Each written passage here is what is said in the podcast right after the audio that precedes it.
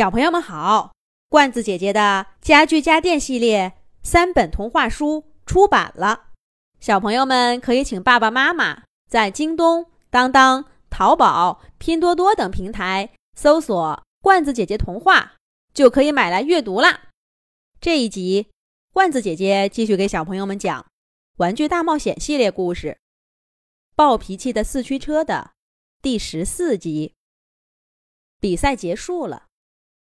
四驱车载着我和小熊，飞一样的离开比赛现场。我们在城市的街道上兜圈，欢呼，开心极了。总有人看着我们惊呼：“快看，那是什么？跑得也太快了！”是啊，四驱车开得太快了，快的我只一眨眼，身边就变了一处风景。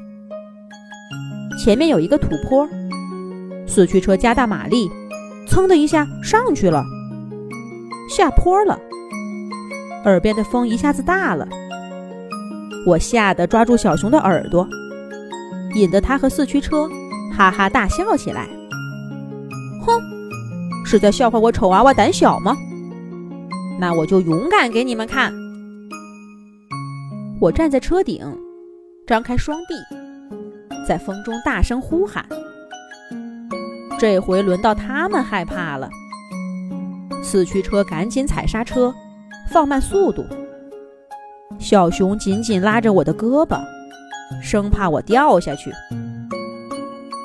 我笑得在车顶捂住肚子。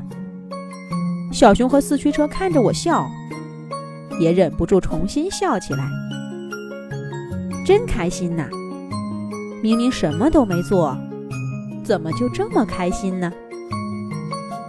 四驱车更是，他虽然又丢了一次冠军，可是瞧他的样子，没有一点儿的愤愤不平。我们一直玩到午夜，四驱车用光了所有电池，我和小熊才拖着它回到杂物间去。小熊打开工具箱。从四驱车的后盖里取出电池，换上新的。四驱车马上又绕着我们兜了圈儿，掀起漫天的烟尘。不过今天，这烟尘也弥漫着快乐的味道。我看着四驱车身上杂乱的贴纸，再想一想今天参加比赛的选手，忽然想到一个问题：四驱车，你有名字吗？我问道：“今天参赛的流星号、猎隼号、蜘蛛王号、天蝎号，个个都有名字。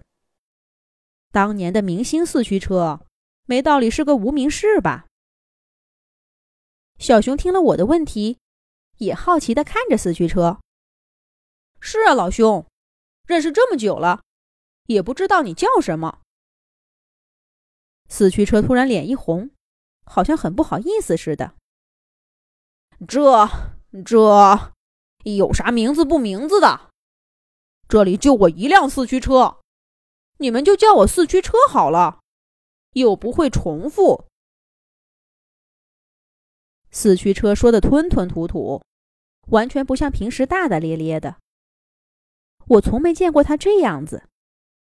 但这么一来，我和小熊就更好奇了，追着他。问个不停，四驱车被问烦了，粗声粗气的说道：“哎呀哎呀，告诉你们好了，我我我我我我叫冠军号。”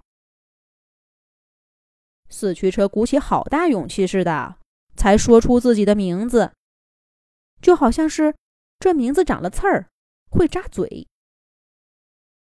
哈哈。怪不得四驱车对拿个冠军有那么深的执念。冠军，冠军，这名字好，以后咱们就这么叫你。小熊先拍着手喊四驱车的名字，四驱车脸更红了，急吼吼地说：“不行，不行，这怎么好？我又没真拿个冠军，我在我们眼里。”你就是冠军，对呀，冠军，冠军，冠军！我和小熊追着四驱车叫起来。四驱车先还不好意思，后来干脆一滑轮子，豪迈地说：“冠军就冠军！以前的冠军号就是个代号，以后它就是我的名字了。那有来有往，你们俩也说说你们的名字吧。”我叫一休，修理的修。小熊说道：“我看看他的工具箱。”再想一想他的一身手艺，一休，第一修理师，嗯，真贴切。不知道是谁给他取的，但对这个名字的来历，小熊好像并不想多说，而是转头看着我。我，我没有名字。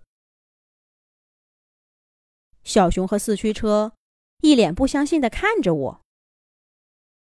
真的，我真的没有名字。以前，他们都叫我丑布娃娃。我的话还没说完，就咬着嘴唇低下了头。我看不到小熊和四驱车的表情，不过四周一下子安静下来，安静的我有点心慌。丑娃娃究竟有什么故事呢？罐子姐姐。以后再讲给你们听。